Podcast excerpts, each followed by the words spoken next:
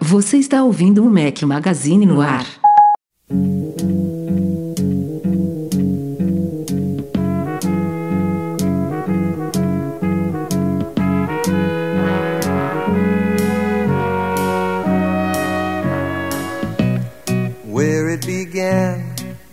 Fala galera do Mac Magazine, bem-vindos ao nosso podcast 387 ao som de Neil Diamond. Bom dia, boa tarde, boa noite, boa madrugada a todos vocês. Fala Rafael Fishman, só com o Eduardo Marques hoje. Só com o Eduardo Marques. Olha o menosprezo que o cara fala. Isso aqui, nós dois, a gente toma conta disso aqui, rapaz. A gente já, já domina. Não, não precisa do nosso gordo A de gente, a gente é auto- autossuficiente. É autossuficiente. A gente Boa. somos autossuficiente. Não, o importante é, é a. Não é. infa- Como é que. Existe essa palavra infabilidade? Não. Infalível. Qual é o substantivo Ah. de infalível? A gente inventa aqui. Vale tudo. Vale tudo. A, a infabilidade do nosso podcast em 2020. Aqui, meu amigo, se precisar ser um só, a gente vai pra manter essa agenda aí 100%. Aliás, curiosidade aqui, início de podcast, o Mac Magazine no ar não é o primeiro podcast do Mac Magazine. Sabia Ué, disso, Eduardo Marques? Aí é, novidade, aí é novidade até pra mim. Isso aí. É, se bem que agora, pensando agora aqui, eu já não sei se o outro podcast, que não, não, não teve uma história longa, foi bem curtinho, teve, sei lá, não sei se foram 15 episódios, alguma coisa assim. Mas isso foi no começo, no começo da história do podcast no Brasil, não sei que ano. Era um nome super engraçado. Se, fosse, se for um por semana, você fez. Eu não aí, me lembro, ah, não tá lembro, Três não meses lembro de qual podcast, era. tá? Três meses e meio, tá legal o negócio. Não, é- não, não lembro qual era a periodicidade, também não lembro o número exato de episódios que eu, que, que eu fiz. Era eu sozinho naquela época, era os primórdios do podcast no Brasil. E se eu não me engano, o nome dele era A Fish Side of Of an Apple. Olha que nome escroto. Caceta, tu, você... Era o ponto de vista É. de um peixe da Apple, do Nem- Fishman. Não, acho que nem era do Mac Magazine, cara. Nem... Parece até que não fez comunicação, essa, esse urso polar. É mesmo. Eu- na verdade, eu acho que eu ainda Isso estava a fazendo do- curso. isso era a época eu não estava formado ainda. Não, eu estava eu tava, eu tava começando na faculdade isso daí. Mas isso era a época do Guilherme? Era, era. Era? Talvez até antes dele, viu? Cara, eu lembro. Não sei. Eu não sei qual foi o primeiro podcast que eu escutei, mas eu acho que era do Guilherme, cara. Capaz. Isso tem muito tempo, né? Meu Deus do céu. Capaz. Caraca. É, isso, daí, isso daí deve ter sido lá pros idos de 2000, 2005, meu chute. 2005, eu acho. Na época Enfim, que eu entrei no mundo Apple. é isso aí. Tivemos dois vídeos já estão no ar. Na verdade, quando vocês estiverem ouvi- ouvindo este podcast, já terão três vídeos novos no ar desde a semana passada. Tem um agendado para amanhã de manhã, enquanto a gente grava isso aqui. Fiz uma entrevista especial com o Mentor Muniz Neto, CCO da Bullet, agência de propaganda e criação de São Paulo. Seguindo nossa programação mensal de entrevistas especiais lá no nosso canal do YouTube. Acho que a galera está curtindo isso daí. Eu também estou curtindo fazer. São papos sempre muito enriquecedores. Então, Mentor Neto. Depois fiz um vídeo que a galera já estava pedindo há bastante tempo sobre a fototeca do iCloud, um, um da série Dominando, aqueles vídeos mais completões que explicam de cabo a rabo como algo funciona. Tudo então sobre a fototeca do iCloud. E amanhã de manhã sai um. Esse daí é um, o, o vídeo simples da semana, para fechar o pacote de três. Um videozinho rápido sobre como trocar a cor das camisas dos seus Mimojis. Rápido, Uma mas muito recente. importante. Muito importante. É bom. Fundamental. Aliás, é a coisa mais importante do iOS hoje em dia, né? Os Mimojis. É. A gente, tem gente que só usa o iOS por causa dos Mimojis. Se não tivesse os Mimojis, já tinha migrado para o Android. Exatamente. Mas Vamos aqui, ó, pra aqui vai, não, aqui vai uma reclamação minha, ó. A gente Diga. bo- botou a meta aqui de 100 mil inscritos até o final Tá do ano. devagar, hein? Tá Não, devagar. né? Eu não, eu, não vou, eu não vou nem tocar nessa meta de 100 mil agora, porque é, estamos em agosto. Mas antes dos 100 mil, a gente tem que chegar nos 70 mil, que a gente está em 67,8. Então, se tem algum ouvinte do Mac Magazine no ar aqui que ainda não está inscrito no nosso canal do YouTube, saiba que você está errado e que você precisa ir no YouTube, assinar o nosso canal e compartilhar o nosso canal, os nossos vídeos com seus amigos, com seus familiares que gostam de tecnologia e que estão no mundo Apple, porque a gente só vai crescer, a gente só vai bater a meta só teremos Ramona no final do ano se bater 100 mil lá em setembro, outubro, novembro, dezembro. Então ajudem a gente, vamos lá. Aliás, está perigando, perigando ter um Face ID de segunda geração. Vamos falar mais pra frente na pauta aí. Será que tem Ramona este ano? Será? É, então. Vamos ver. A barba aqui eu tô cultivando, tá? tá, tá no estilo 3 metros já aqui.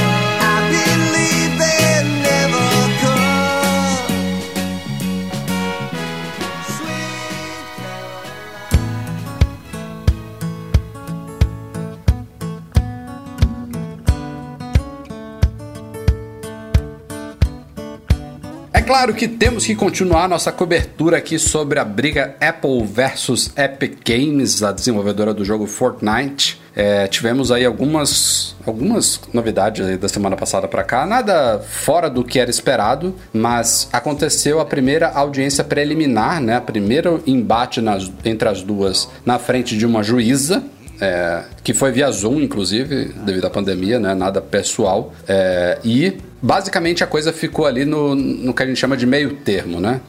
Tem, tem gente que analisa que o a determinação da juíza foi mais favorável a um lado ou outro, mas basicamente os dois lados tiveram seus pedidos aceitos, nenhum foi unânime. Então a Apple vai conseguir manter o jogo fora da App Store. Então, nada de Fortnite na App Store. E, inclusive, hoje, dia 27 de agosto, saiu a nova temporada do jogo só para as outras várias plataformas onde ele está presente. A Epic Games não liberou essa nova temporada para iOS nem para macOS, que ela poderia fazer isso né, para macOS, mas não fez. E, em compensação, a juíza disse que a Apple não vai poder banir a conta da Epic Games da App Store, ou seja, não vai poder prejudicar principalmente o desenvolvimento de outros jogos baseados no Unreal Engine, que é desenvolvido também pela Epic Games. Porque a Epic Games ela é uma empresa que tem o engine, né, que é usado por trocentos jogos, mas ela também cria jogos próprios, a exemplo de Fortnite. Então, a Apple a juíza interpretou que isso seria uma medida retaliatória por parte da Apple e, inegavelmente, é, é, porque o problema está no jogo Fortnite. A Apple primeiro tirou ele da App Store, que é o, o esperado, mas alguns dias depois anunciou para Epic Games que se ela não resolvesse o pepino, a conta dela também seria bloqueada. E aí a juíza falou: não, isso daí é demais, o seu problema é com Fortnite, então o jogo fica fora, mas a conta continua ativa. E aí havia quem acreditasse que uma das duas talvez baixaria um pouco a guarda, daria alguns passos atrás. Eu achava que a Epic Games faria isso, até porque. Não é porque eu, eu, eu acho que ela tem menos poder em, seu- em suas argumentações do que a Apple. Não, é, não analisando sob essa, essa ótica. Tô analisando pela ótica de que o objetivo dela com isso tudo meio que já foi conquistado e não seria manchado se ela atualizasse o jogo, tirando o sistema de pagamentos para ver ele de volta à App Store. Porque é isso que ela precisava fazer. Tira o sistema de pagamentos lado do jogo, a Apple vai liberar ele na App Store, a Epic Games volta a faturar com ele, todo mundo volta a poder jogar o, o, o- o game, né? Inclusive com essa nova temporada. E em paralelo a isso, o processo na justiça continua. Então a Epic Games continuaria é, brigando pelas demandas dela, inclusive com a possibilidade de futuramente poder reimplementar um sistema próprio de pagamentos no jogo, se assim a justiça enxergasse que fosse do direito dela, né? Então por isso que eu achei surpreendente os caras manterem aí a, a decisão deles de, de não, não abrir nenhuma exceção no caso, o jogo vai continuar fora, eles estão perdendo muito dinheiro. Assim, neste, neste momento, independente de quem, quem tá certo ou quem tá errado, a coisa tá, um, tá muito mais é, negativa financeiramente falando para Epic Games, né? Porque Fortnite é um, um em um milhão na App Store, né? A App Store também é um negócio pequeno dentro do escopo de uma Apple inteira, então para ela, financeiramente falando, não, não tá vendo grande prejuízo. E a parte que afeta a Apple é, pela imagem dela ou pela possibilidade de ela ter, ser obrigada a mudar alguma coisa na App Store, isso já, como eu falei, já, já, já aconteceu, já está em curso. Por isso que eu digo que é meio estranho a Epic Games não, não dar nenhum passo atrás. Ah, É, é briga declarada, né, cara? E assim, é, a gente sabe que é com a Apple e com o Google, mas o foco é muito mais a Apple, né? Pelo, tudo bem que o ecossistema da Apple é muito mais fechado, mas é sabido também que, mesmo o Android tendo outras lojas de distribuição, você distribuir o jogo pela loja oficial do Google tem ali uma vitrine maior, né? Tem uma diferença. É, os números de downloads do Fortnite no Google Play eram superiores às outras lojas, é, era uma, é mais relevante. E a gente sabe que ela tá batendo na tecla da Apple. Não é à toa que ela fez exatamente essas duas coisas que você comentou, que um, ela poderia voltar atrás e tirar o sistema de pagamento e já mostrou para o mundo, né, que tipo de briga que ela quer travar com a Apple, mesmo se ela voltasse atrás nesse caso. E o outro, a, a outra coisa que deixa isso muito claro é ela tirar a plataforma, tirar o jogo do Mac, né, que não tem nada a ver com a história, porque no Mac o Mac não é, macOS não é fechado que nem o iOS. A distribuição do jogo não é feita pela loja, pela Mac App Store é, era feita diretamente pelo site, né? Você baixava lá pelo site da Epic Games e, e, e, poderia ser uma forma de não deixar quem faz parte do ecossistema Apple de fora, né? Mas, mas a, a ideia é justamente deixar de fora, né? Parece que ela quer espetar os jogadores, né? Os usuários de Apple também para que essa galera fique é, contra a atitude da Apple, né? Nesse, nessa briga. Embora tenha alguns que, que olhem para isso e achem que, na verdade, quem tem que ser punida, né, ao menos pelos olhares do público, é a Epic Games, justamente por ficar claro nesse caso do Mac que não é uma impossibilidade imposta pela Apple, entendeu? É, eles Sim, poderiam sim. atualizar. Agora, eu também não sei se nesse caso a versão para Mac de Fortnite era super irrelevante a ponto de eles, pô, isso aqui não vale a pena nem a gente se dedicar. Não sei se esse é o caso. Mas é, é, é, cla- é evidente que nesse caso eles não, não fizeram porque não quiseram. Ponto. Não foi por impossibilidade nenhuma, tal como é no iPhone. Aliás, o, a própria audiência lá, a coisa pegou fogo, né? Teve novos documentos entregues e tal. A Apple chegou a chamar a Epic Games de larápia pela atitude dela. É, e uma outra coisa surpreendente no- nesse decorrer dos últimos dias foi que a Microsoft prestou um apoio parcial à Epic Games. Mas foi um apoio assim bem direcionado à parte do bloqueio de Unreal, porque isso te- interessa a Microsoft também, ela seria prejudicada por isso. Então, ela, ela falou: Ó, eu concordo com a Epic Games que a Apple está exagerando em bloquear, em dificultar o desenvolvimento do engine. Mas a Microsoft nem sequer citou comissão, nem sequer citou App Store, porque a gente sabe que a briga agora da Epic Games é com a Apple e também com o Google, né? Tem um processo aberto com o Google, mas a gente sabe que o foco todo, como o Edu falou aqui, é a Apple. Mas se ela sai vitoriosa desse caso aqui, as- os próximos alvos dela provavelmente são Microsoft, são Nintendo, são Sony, são as, essas outras grandes distribuidoras de jogos, principalmente em consoles, que também tiram normalmente algo em torno de 30%, até um pouco mais em determinados casos, e não estão sendo citadas pela Epic Games nesse momento. Ela mirou a Apple em segundo plano Google, mas a Microsoft, a Nintendo e a Sony estão ali esperando, sabe? A gente não vai ver. Eu fiquei até surpreso com esse apoio parcial que a Microsoft já deu, já foi surpreendente. Mas a gente não vai ver nada além disso por nenhuma dessas outras empresas, entendeu? Porque elas sabem que se abre-se um precedente jurídico nesse caso, elas vão, elas vão rodar também, entendeu? Então temos que aguardar os próximos capítulos. Eduardo Marques, temos vários rumores aqui sobre a linha de iPhones desse ano para discutir. É, vamos por partes, que nem Jack o Estripador.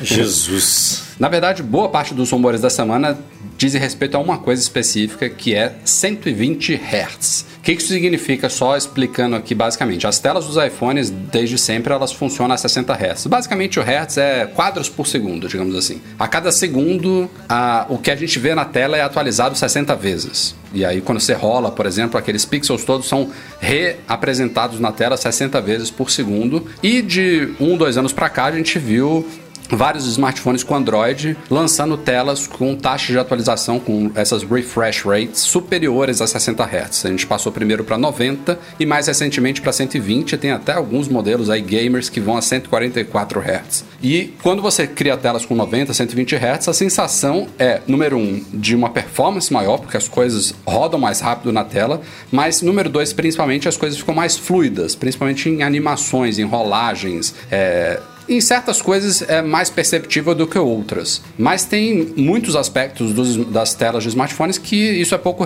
pouco relevante. Por exemplo, quando você assiste um vídeo, se ele tiver 24 ou 30 quadros por segundo, pouco importa a taxa de atualização da tela, porque o vídeo está, o vídeo que está sendo reproduzido, ele tem no máximo 24 ou 30 quadros por segundo para te apresentar. Então, acaba sendo irrelevante, é inclusive preferível que a tela, se possível, possa se ajustar à taxa, do, à, à taxa de atualização do vídeo, porque senão a reprodução fica um pouquinho esquisita nesse sentido. Mas enfim, tem gente que acha que essa diferença de 60 para 90 ou 120 é super perceptível, tem gente que acha que é a maior besteira. É, quando, É, eu- quando o iPad Pro foi lançado, a gente não teve contato, né? Porque foi no, o lançamento é nos Estados Unidos, né? Pois é, o iPad Pro ele já tem uma tela LCD, não é OLED. O OLED demorou um pouquinho mais para conseguirem viabilizar esses 120 Hz. Desde 2018 ele tem uma tela ProMotion, né, que vai até 120 Hz de uma forma variável. E aí eu e o Edu a gente estava junto, sei lá, acho que já foi em 2019, a gente demorou um pouquinho para conhecer esse iPad Pro novo. Estava É nos Estados Unidos numa de- loja. depois do MM Tour, né? O lançamento, eu acho. É, acho que foi isso. Aí a gente isso mesmo. chegou logo depois do lançamento e aí só foi de novo, sei lá, ou no lançamento do iPhone no ano seguinte ou no, pró- no próprio MM Tour. É. E aí eu lembro que eu tava numa loja brincando com o iPad, já tava um tempo já, olhando o design dele, brincando com o pencil e tal. E cara, não tinha percebido nada de diferente na- nas animações, na, na performance dele. E aí alguém falou, ou, ou eu lembrei, que tinha o 120 Hz. E aí na hora que eu, que eu lembrei que eu comecei a prestar um pouquinho mais de atenção. Talvez eu tenha notado uma coisinha ou outra mais, mas foi assim, foi bem difícil de perceber. No caso do iPad Pro, eu mesmo já tinha esquecido no primeiro momento e depois mesmo sabendo, eu fiquei tendo que prestar atenção para sentir alguma coisa. Mas assim, eu não sei também como é que é no dia a dia usar um smartphone com isso. Eu nunca tive um smartphone com 120 Hz. Mas enfim, tô- isso aqui tudo é introdução para dizer que é, é meio que padrão já nos flagships desse ano, telas de 120 Hz. Tem alguns que você tem que definir isso manual- manualmente. Ah, quero 120 Hz. E aí você abre mão de bateria, né? Porque quanto maior a taxa de atualização, mais consome bateria do smartphone. Ou então eu quero mais bateria e rodar aos 60 Hz tradicionais. Tem alguns que oferecem um intermediário de 90. Tem alguns que fazem essa troca de uma forma dinâmica. Quando, quando ele sente que é necessário, ele troca para 120. Quando não, ele baixa para 60, que é, na minha opinião, o melhor jeito de funcionar. E inclusive nos Androids ainda tem alguns que quando você aumenta para 120 Hz, você tem que reduzir a resolução da tela porque ele não suporta a resolução toda a 120 Hz. Mas o padrão aí dos flagships é todos oferecerem de um jeito ou de outro 120 Hz. E já tem alguns meses que a gente meio que dá certo. Ó, os iPhones 12 Pro e 12 Pro Max, não os 12 normais, eles vão ter tela de 120 Hz. Mas o fato é que, até agora, isso não é uma certeza absoluta. Inclusive, nesses últimos dias tiveram várias informações conflitantes sobre ter ou não. Tem gente que fala que a Apple está com dificuldade com tecnologia envolvida nisso daí, com driver, ou é uma parte de hardware, ou é uma parte de software. Tem gente que fala que ela não conseguiu otimizar bem. Tem screenshot mostrando uma coisa, tem screenshot mostrando outra. Resumo da ópera está incerto. Eu acho, Edu, que vai vir, mas assim.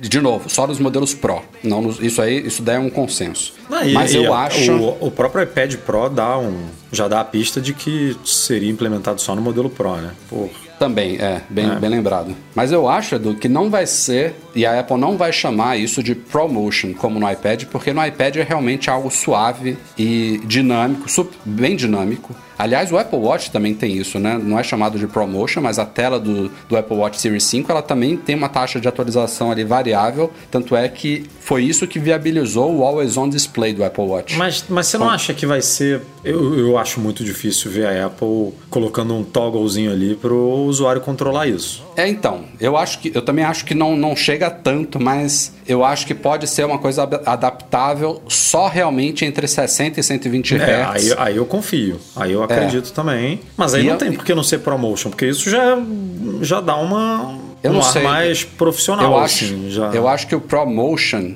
ele, ele é super variável, sabe? Não é que é, é ou 60 ou 120. Ele vai até 120. E no caso do Apple Watch, por exemplo, como eu estava falando, se você deixa o Apple Watch Series 5 ele parado ali com, em modo standby com a tela semi-apagada, ele cai, não sei se é para 1 Hz ou alguma coisa próximo disso, mas ele cai drasticamente, sabe? Tanto é que ele, ele some com os ponteiros de segundo porque ele economiza ao máximo ali a atualização da tela para ela ficar, ela consumir o mínimo de bateria possível. Então o que eu quero dizer é isso, que talvez para ser um promotion, ele teria, por exemplo, usando o mesmo exemplo que eu dei agora há pouco, que quando você colocasse um vídeo para reproduzir, um vídeo do Mac Magazine, a tela teria que mudar para 24 Hz. E não acho que vai ser isso. Acho que vai ser 60 ou 120 ponto, entendeu? Mas eu também concordo contigo que não vai ser um toggle manual. Que era uma coisa ou outra, tipo bem Android. Isso daí não. Mas tem É. que ter, né? Isso aí, Sei lá, não talvez ter em, seria talvez seria em acessibilidade, né? Alguém que tenha um- uma deficiência visual É, não, tem- ele- faça ele alguma o- diferença. O iPad Pro ele tem um toggle para você desativar É.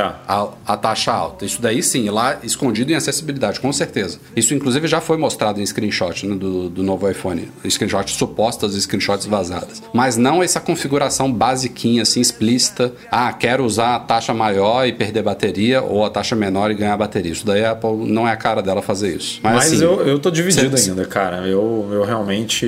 Eu queria acreditar que vai chegar, mas eu. A gente já viu que ah, alguns aparelhos Android não implementam realmente da forma como a Apple implementou isso no iPad, e a gente sabe que o iPad é LED e por isso é mais fácil implementar esse tipo LCD. de tecnologia. É, é, LCD é mais fácil é, implementar esse tipo de tecnologia e esse argumento aí de que é mais difícil mesmo em OLED, que a Apple a gente sabe que é picuinha e que só lança o negócio se for do jeito que ela acha que tá bem implementado, então eu ainda tenho minhas dúvidas se realmente a coisa vai vai vingar ou não. Mas assim, não é uma coisa que me preocupa muito. Gostaria de ter, mas exatamente por isso que você falou. A gente viu no lançamento do, iPad a galera falando: Nossa, eu não consigo mais voltar para uma tela de 60 Hz. Eu falei: Cacete, esse negócio deve ser um. Né? Você olha para a tela, deve ser uma coisa completamente diferente, como se fosse a, proporcional ao, ao É. lançamento da tela retina, sabe? Antes da. É isso, eu ia dar exatamente esse exemplo. a É, retina era uma e coisa. pós-retina. Qualquer pessoa que pegasse uma tela retina e colocasse uma- do lado de uma. Não, não precisa nem colocar do lado, na verdade. Uma tela retina, quando foi lançada, qualquer pe- pessoa que pegasse na mão percebia na hora que era uma coisa diferente. Exatamente. Até quem Nesse sei lá, caso, não tem uma pode- visão pode ser 100% perceptível. consegue reparar. Agora, o ProMotion, eu realmente é, não senti tanta diferença no pouco que eu usei do iPad Pro, porque eu nunca tive um iPad E, Pro e propriamente digo mais, Edu? Tem, tem vários youtubers que eu vejo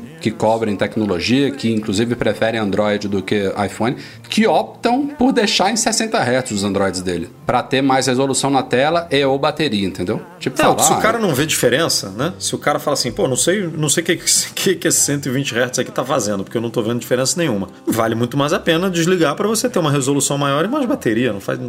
não, não tem por que não ser assim. Por isso que eu não acredito na Apple dando essa opção. Eu acho que ela, ela vai fazer essa escolha automaticamente mesmo. Não tem por que ser diferente. Agora, se não vier, eu, eu, eu tô tranquilo. Não é um argumento de venda para alguém trocar um iPhone 11, por exemplo, que tem hoje, 11, 11 Pro, por, por um desse. Agora, teve outra coisa relacionada ao iPhone 12 aí que pintou essa semana que me deixou um pouco decepcionado, que foi uma suposta imagem mostrando um aparelho com um Note igual.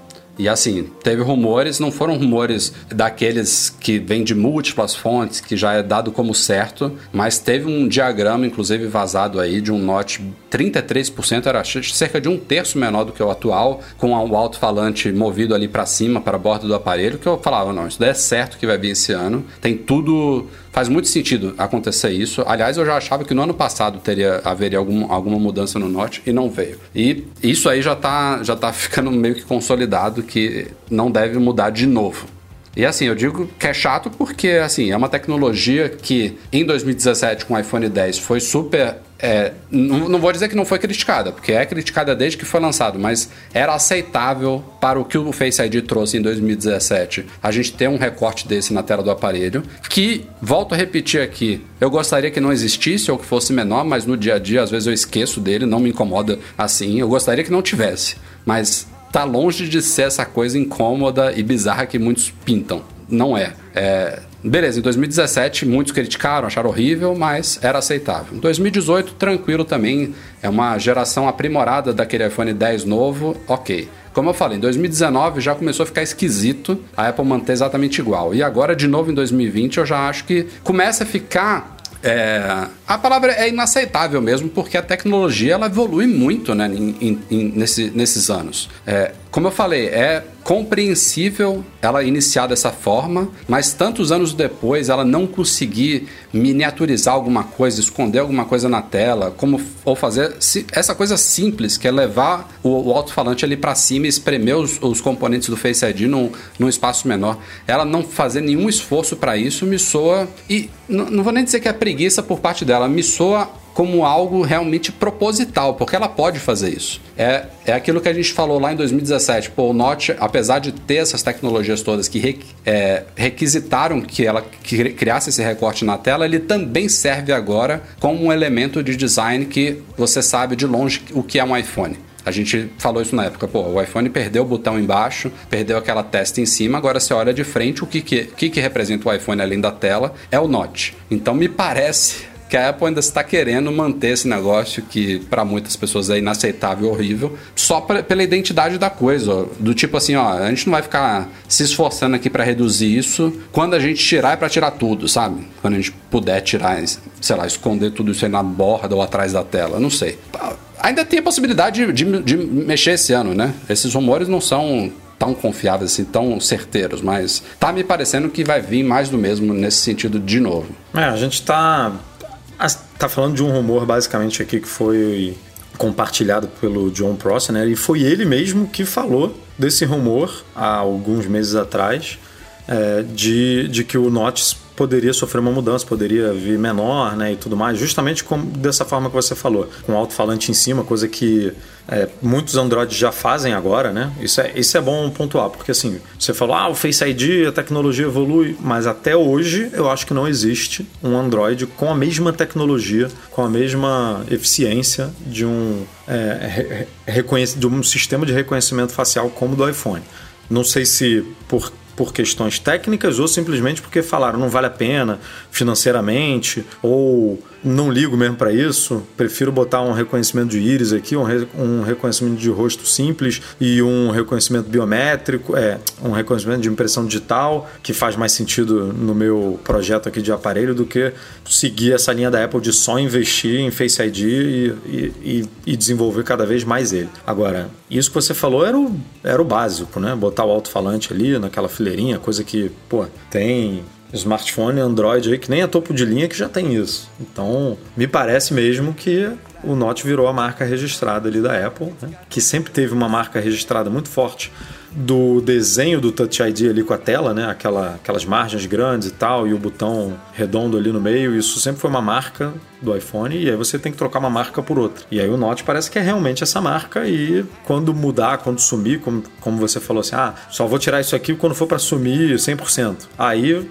ela vai pensar em outra marca. Né? Outra coisa, seja é, na traseira, seja na lateral. Vai fazer um, vai fazer um smartphone triangular.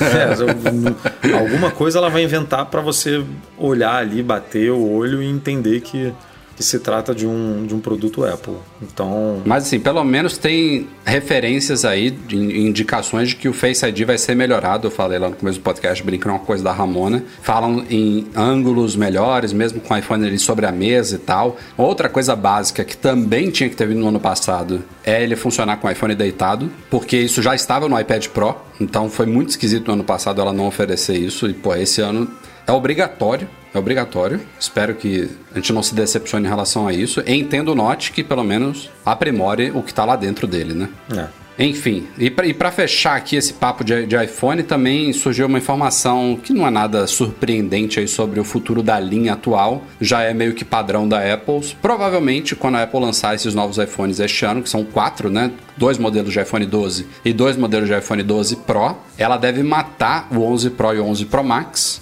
Só que o iPhone 11 normal, ele, ele é mantido caindo de preço, caindo bastante de preço, até porque a gente vai ter a entrada desse 12 normal, né, com tela menor, então ele vai ocupar um espaço até abaixo do que o iPhone 11 ocupa hoje, provavelmente a partir de 700 dólares, e aí o 11 cairia bastante lá para, acho que é 550, Du, se não me falha a memória. Era- Acho que é 550. Ele vai ocupar o É. lugar onde está hoje o iPhone 10R, eu acho que o 10R, 10R, é, o exatamente. 10R tá 550. Então sai o 10R. Mas tinha, você lembra que tinha rumores de que o 12 ia chegar mais barato, né? E agora, enfim, já estamos falando aí de preços um pouco maiores. Então, Eu acho que essa- vai começar em 700 mesmo. é, essa linha, 712. é, até, e aí, até porque aí tem a coisa 11 do carregador, né, que tá saindo e tal. Então, hum, realmente, se ela mantiver o mesmo preço, vai, vai ficar esquisito. Mas É, só esperando é. mesmo. Aí sai o, o- o 11 Pro, o 11 Pro Max, sai o 10R e aí a linha começa no SE 400, 11 é, 550, 12 700. E aí a partir dali vai para tem o 12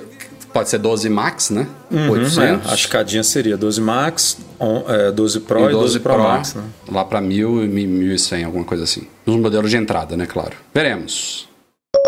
E outro rumor recorrente pipocou essa semana aí, vindo da Bloomberg, que não costuma errar, né? Mark Gurman e tudo mais. É, A Bloomberg basicamente está repetindo um rumor que surgiu aí há um tempo atrás por meio de Ming Chi Kuo e outros, né? Do, não me lembro quem mais falou sobre isso. Eu não lembro se foi aquele Love Dream, aquele é, do, do É, Twitter, o John né? Prosser aquele, também já veio aquele com Choco, isso. Choco alguma coisa também.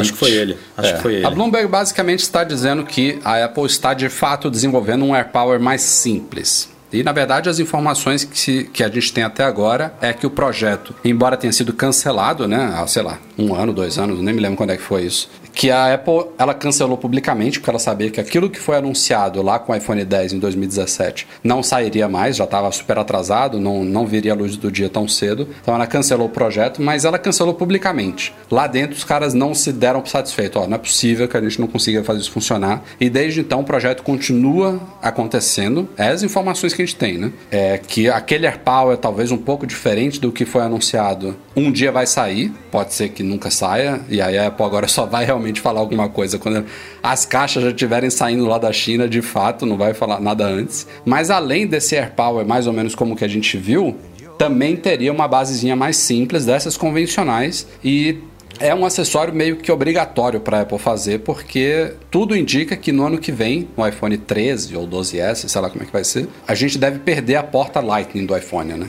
Ele deve, não deve ter mais um, um cabo físico que você conecta a ele. Então a gente tem duas possibilidades a partir do ano que vem. Ou ela implementar um Smart Connector, e a gente já viu também desenhos vazados com três bolinhas a- ali atrás do iPhone ou na lateral dele, que você poderia talvez conectar um cabo magnético ali para carregar ele, mas sem de fato é, ter um conector físico ali com um buraquinho como a gente tem hoje lá. Basicamente um MagSafe, né? Versão É, iPhone, tipo um imagina. MagSafe, que aí se você é der um chute no cabo, o telefone não voa do. do- Seria bom. Seria, seria muito bom. É. E a- manteria, claro, a recarga T, né? Recarga sem fio que a gente já tem hoje, de preferência aprimorada, né? Mais rápido e tudo mais. Então, se a Apple realmente pretende no ano que vem tirar a porta, a gente não vai ter mais cabo, né? Já, já tá tirando o carregador este ano, né? Já é praticamente certo que não vai ter o carregador. Aí vai vir o cabo Lightning para o USB tipo C você vai ter que comprar o carregador fora. Ela também vai ter que vender um carregador sem fio com a marquinha dela. Tipo, ela vende sempre coisas de outras empresas, tipo Belkin, né? Você encontra os acessórios da Belkin na loja da Apple. Mas essas coisas básicas, ela sempre faz uma versão dela, né? Com a marquinha Porque dela. dá muito ela sabe dinheiro. Que... Não, é, ela- dá dinheiro ela- e tem gente que quer só coisa original, que isso quer as só cases, da marca. né? Vê as Só cases dela nela, né? com 40 dólares, né? Sei lá, 40, 60 dólares, se eu não me engano, a versão de couro. Isso dá muito dinheiro. Muito dinheiro. Não sei nem se ela chamaria de AirPower isso. Ela pode chamar de Apple Wireless Base, sei lá, Charger, Stand, não sei. Acho que o AirPower é aquela base realmente power, sabe?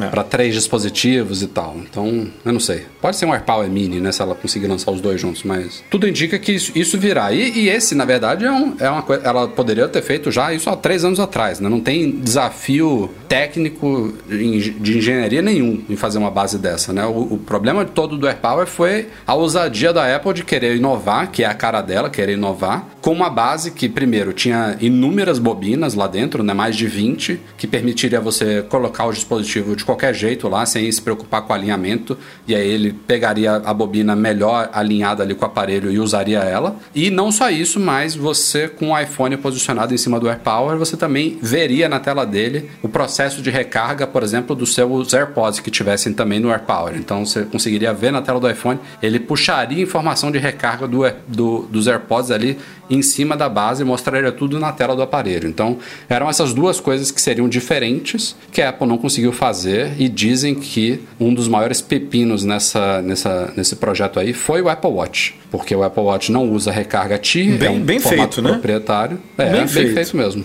Quis, quis fugir do tradicional, porque na verdade é recarga T, mas ela botou uma vírgula ali na recarga T para ser um padrão meio que diferente. Não sei por que ela fez isso, É, cara. proprietário dela. E aí tomou, pronto. É.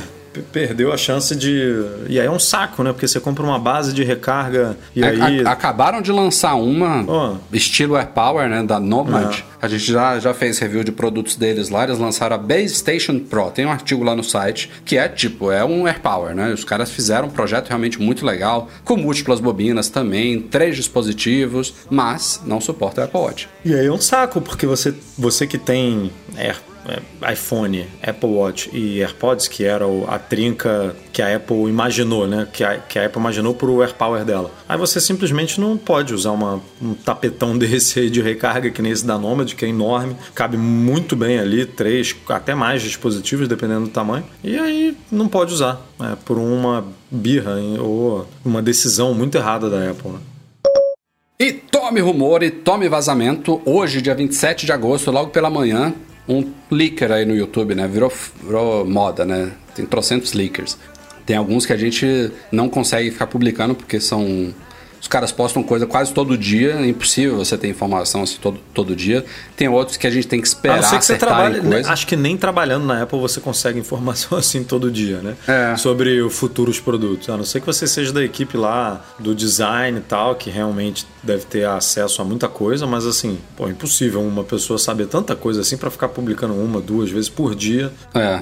é, E tem outros sobre o futuro da Apple. Tem outros que até acertam, mas a gente tem que esperar eles acertarem pra gente começar a identificar, pô, esse aqui, ó, ele mandou bem no passado, a gente pode ouvir o que ele tem a falar no futuro, né? E esse cara de agora, ele tem um certo históricozinho, tal, não tem nada muito significativo, não é a primeira vez que a gente usa informações dele, mas acima de tudo, independente da fonte, o que ele publicou, que são fotos de um manual, um guia rápido, né, de um novo iPad Air, são muito convincentes, né? Tem alguns leaks que a gente olha assim, ah, só texto, o cara dando umas ideias meio erradas, a gente não tem como dar muita atenção. Mas nesse caso é, é bastante convincente, mostra ali um iPad Air com um design bem inspirado no iPad Pro, que é o o que a Apple sempre faz, né? Ela traz as grandes novidades para a linha Pro e aí aos poucos isso vai sendo levado para as linhas mais baratas. Então já era esperado que o design do iPad Pro fosse levado para o iPad Air em algum momento. Então a gente teria ali uma- um visual muito parecido com uma tela ocupando quase a, parte frontal inteira. Porém, e aí já começam os cortezinhos, né, para diferenciar a linha Pro da linha Air.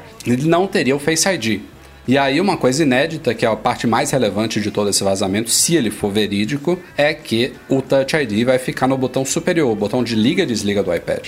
E isso é uma coisa inédita para Apple, para Apple, né? Não é inédita no mercado, porque o Touch ID sempre foi no botão tradicional ali redondinho, no caso dos iPhones e dos iPads, e no Mac ele é no botão de liga e desliga, só que no Mac é muito diferente, não a tecla basicamente. É, de colocar assim nesse botão lateral de um iPhone e de iPad, a Apple nunca fez.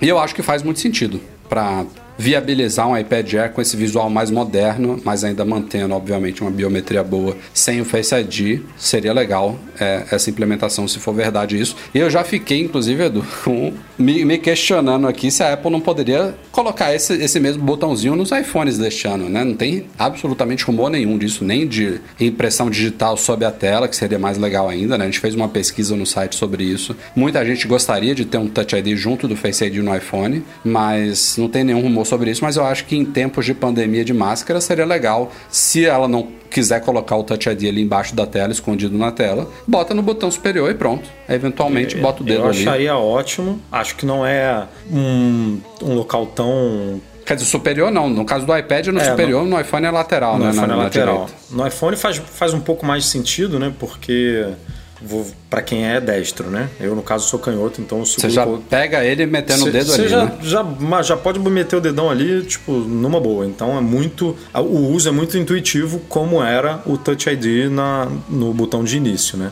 No iPad já não é tão intuitivo assim. Já é uma coisa um pouco. Tem que ter umas instruções na tela, né? Ou bota seu dedo aqui, ó, aqui em cima, tipo. Uhum.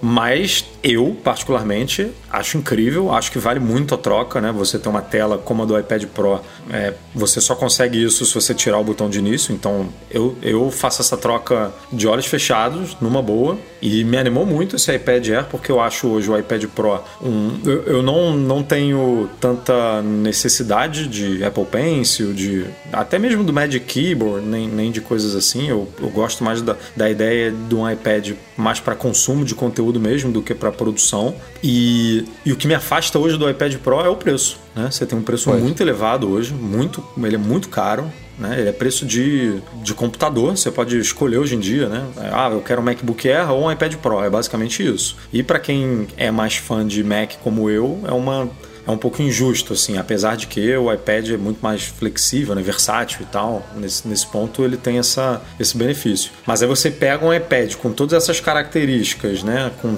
tela, porque o, o, o visual já muda, né? Você já tem um iPad novo ali. Você já olha e fala, cara, isso é um iPad moderno, né? Com, com, com um aproveitamento de tela decente, né? Não é aquela coisa lançada em 2010 que, que continua até hoje. Não é só o visual moderno, mas é o fato de que você consegue diminuir as dimensões do aparelho mantendo o mesmo tamanho de tela ou até aumentar um pouco a tela sem aumentar muito as dimensões dele, né? Então ele fica menor, mais compacto, mais agradável de usar, talvez até um pouco mais leve, né? Já que você tem menos vidro, menos alumínio, enfim. Tem, faz todo sentido isso acontecer. E você falou eu- de Magic Eu me Keyboard. animei ele muito. tá- Eu me animei muito com esse iPad.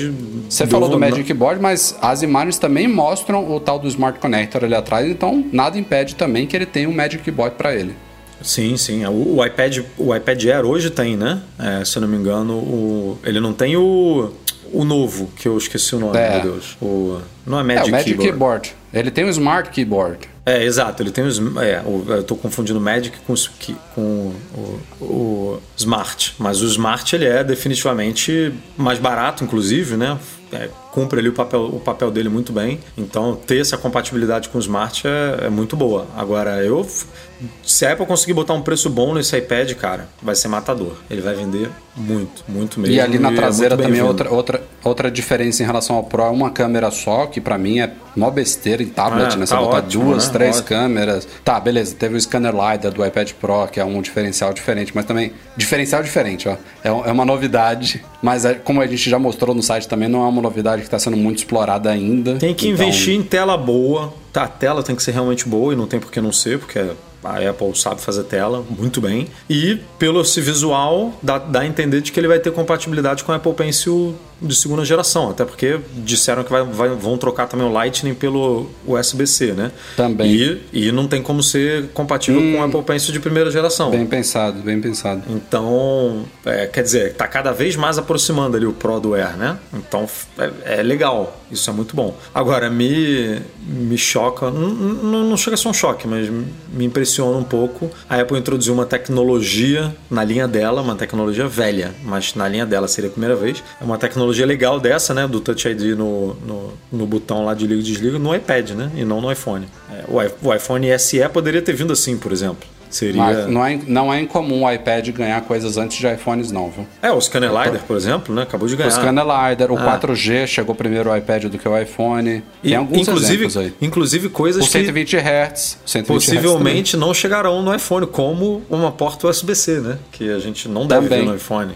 Também, Então, é. mas é curioso porque na minha cabeça fazia todo sentido a Apple partir para um iPhone SE com uma tela é, tomando a frente inteira hum, e, e usando o Touch ID no botão lateral. Mas aí a gente entra naquela história de que o visual poderia ficar mais moderno do que os iPhones top de Sem linha o Note, né? com, é, com o Note, né? Então, isso poderia ser um, um- um- Pode ter sido um fator decisivo lá para Apple. Que ela não tem esse problema no iPad, né? Que o iPad não tem Note, não tem nada. Exato. Então, vai ficar ali elas por elas. E tome rumor nesse podcast dessa semana, e tome rumor recorrente. Esse já surgiu, acho que a primeira vez há seis anos atrás. É, pipocaram informações nessa semana de que a Apple pode estar planejando desafiar o Google com um mecanismo de busca na web próprio. E aí, quando a gente estava discutindo se a pauta valia ou não, se isso fazia sentido ou não, a gente chegou à conclusão de que faz sentido por um lado, mas não é bem como as pessoas imaginam que deve ser. Lembrando que em 2012, com o iOS 6, a Apple abandonou o Google Maps, né, como o sistema de mapas padrão no iPhone e introduziu o sistema dela, que até hoje é meio polêmico, porque ele não tem a mesma performance mundialmente que tem, por exemplo, lá em Cupertino. É, Eu falo Cupertino de forma é, bem humorada, porque nos Estados Unidos como um todo, o sistema de mapas da Apple funciona muito bem. Eu arrisco dizer que, inclusive, melhor do que o do Google, em alguns aspectos. É, a gente usa lá. Vamos para MM2, eu, eu uso o sistema de mapas da Apple, até para ter oportunidade de testar ele um pouquinho. É, no Brasil e aqui em Portugal já usei também. Aqui em Portugal ele, ele funciona bem, mas é, tem um, um ou outro diferencial do Google Maps que, que eu prefiro, por exemplo, indicação de faixas, que eu não me lembro se o, o Apple Maps já implementou. E ah, o sistema de busca do Google é, é imbatível, mas assim, tirando esses dois aspectos, quase que eu poderia usar o, o Apple Maps aqui também sem problema nenhum. Mas o que eu quero dizer é o seguinte: independente de as pessoas acharem bom ou ruim, é, ou usarem um ou outro, o fato de a Apple ter entrado nesse mercado é positivo para nós como consumidores por si só, porque isso estimula o Google, que já é o melhor, in- inegavelmente é o melhor, a continuar melhorando, entendeu? Ele já não está mais sozinho. A Apple não é uma qualquer assim que entrou nessa para fazer cócegas ou nem ser notada. Ela provavelmente tem uma legião de milhões e milhões de pessoas, principalmente nos Estados Unidos, como eu falava, que usam Apple Maps e deixaram de usar o Google Maps. Então, os caras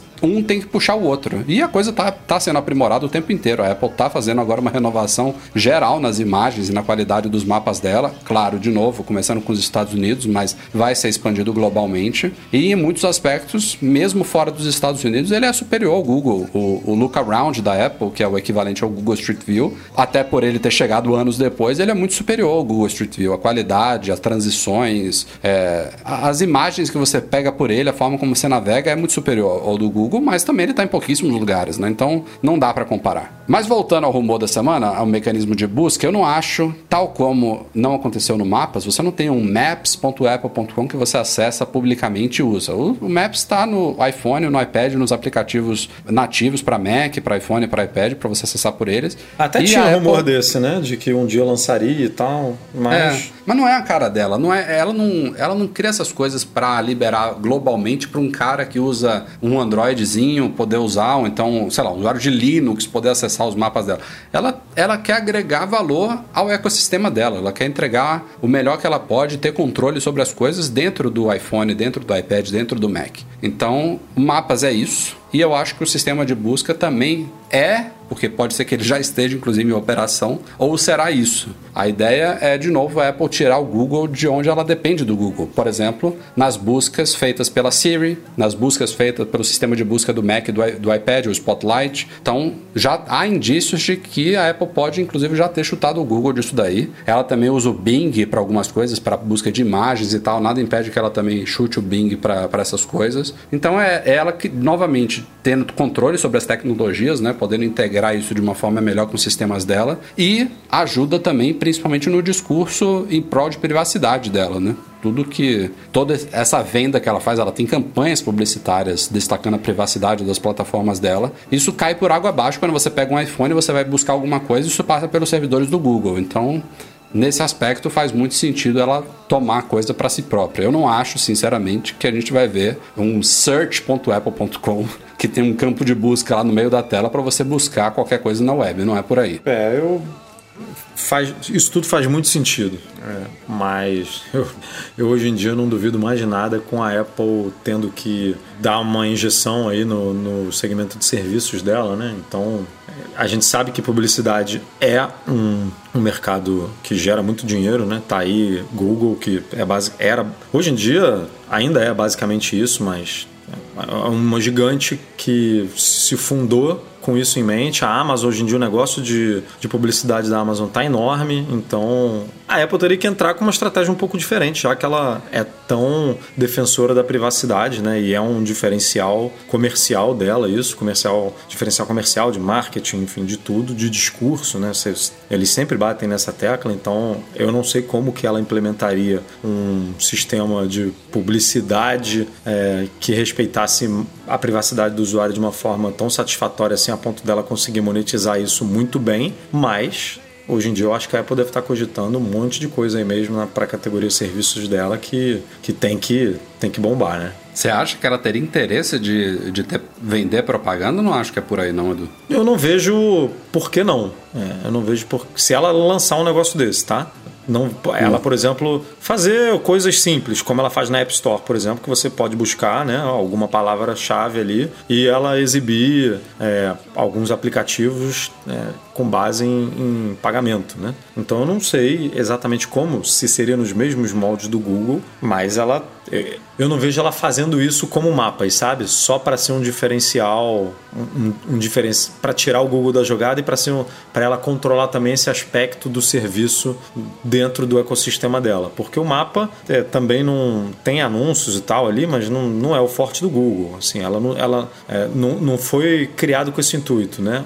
A busca não. A busca, né? Vamos fazer isso aqui e mostrar Então, isso aqui. pensando aqui, isso não foi falado no rumor, mas já pensando numa, numa parte mais ousada da- da- do rumor, que diz respeito ao que você estava falando agora. E se a Apple tira o Google do Safari também, e só no Safari, quando você digita alguma coisa na- no campo de, de endereço dele, os resultados que aparecem são do, do Apple Search. De novo, seria uma coisa exclusiva do Safari, entendeu? Ó, o sistema de busca da Apple, total privacidade, anônimo, rápido, moderno, seja lá como é que ela queira vender isso daí, entendeu? É, Mas ainda assim ela tem que dar opção, né? Porque senão com certeza cairia na, na malha fina do antitrust, né? De, ah, Sim, sim, cara, sim. Eu tenho que poder botar aqui Google, Bing, Yahoo. É, tanto é, que DuckDuckGo, ela, ela tem né? muitos anos que ela fatura bilhões anuais com o Google, para o Google ser o, o buscador padrão do Safari. Ela, ela estaria abrindo mão disso, por sinal, se isso for para frente. Mas mesmo o Google pagando esses bilhões para ela, ela oferece lá. Você pode entrar lá e trocar para o Bing ou trocar, trocar para o DuckDuckGo. Por outro lado, faz muito sentido ela fazer uma coisa dessa e falar: aqui não tem publicidade nenhuma. Pois Tipo, é.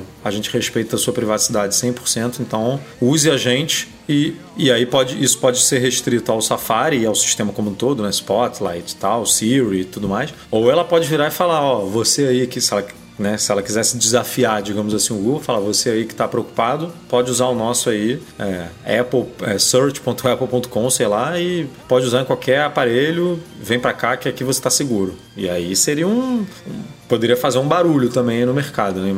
E, e incomodar um pouco o Google justamente por ter essa proposta de aqui a gente não vai te monetizar com, com, esse, com esse serviço especificamente. Veremos, veremos. Isso aí eu acho menos provável, mas é uma possibilidade. E só uma curiosidade aqui antes da gente fechar este podcast: as ações da Apple estão batendo recordes atrás de recordes, inclusive na semana que vem.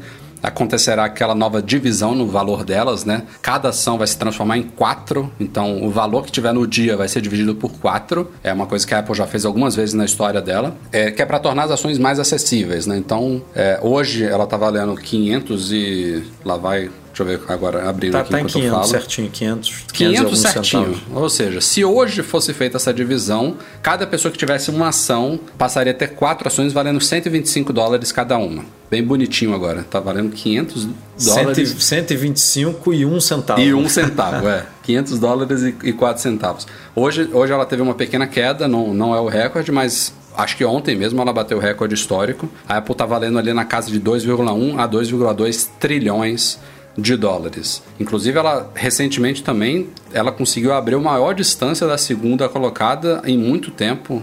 Abriu mais de 600 bilhões da Amazon.